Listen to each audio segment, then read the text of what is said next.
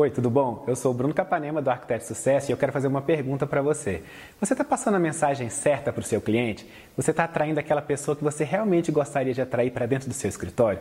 E eu vou te falar isso porque hoje eu vi uma história super interessante. Eu tenho dois amigos que têm um escritório muito bom e já ganharam vários concursos de projeto pelo Brasil. São projetos excelentes. Todo arquiteto que entra no site deles gosta pra caramba. Acha muito legal o que eles têm lá. Só que eles também têm outros projetos bons, casas legais que eles já fizeram, pequenos prédios. É bem aí onde eles se posicionam no nicho de mercado. E eu descobri hoje que vários clientes, possíveis clientes, olham lá no, no site deles e pensam: ah, eles nunca vão fazer o projeto que eu gostaria. Eles são arquitetos de concurso, arquitetos de grandes projetos, de coisas muito grandes. Sabe o que é que está acontecendo? Eles estão passando a mensagem errada. Você entra no site, é um site excelente para arquiteto. Outro arquiteto gostaria de ter os projetos que eles fizeram, fazer os projetos que eles fazem, mas o cliente que eles estão querendo atrair não é exatamente o cliente que está procurando os concursos. Eles deveriam estar mostrando os projetos que eles já fizeram, outros projetos, e usando algumas outras estratégias de, de maneira de se divulgar. Uma delas, por exemplo, que eu até sugeri para eles hoje, é tenha testemunhos dos seus clientes em vídeo. Sabe, vai lá e filma o seu cliente, ele falando: Olha, quando eu pensei em contratar o Bruno, eu achei que talvez ele não fosse me atender direito, eu achei que talvez fosse um preço muito mais alto do que eu podia pagar, ou então que não valia, mas aí eu passei pelo processo, aprendi tal e tal coisa com ele, como é que foi, e, e hoje eu estou super satisfeito. Então é legal o cliente falar, inclusive, quais eram as objeções que ele tinha na hora de contratar você.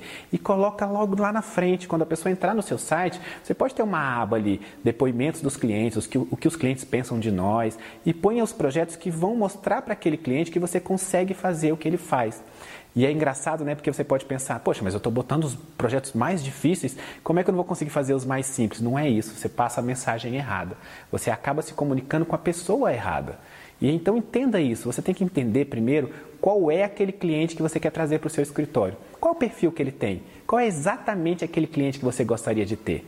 E aí, quando você entende exatamente quem é esse cliente, quem é essa pessoa que você gostaria de atender, você vai saber dos gostos dele, de que lugares ele frequenta, ele vai, frequenta, com que pessoas ele anda, essas coisas todas sobre ele. E aí, quais são os projetos que você tem que mais atendem essa pessoa, que mais atraem essa pessoa? E aí você precisa saber, o seu site precisa passar essa informação.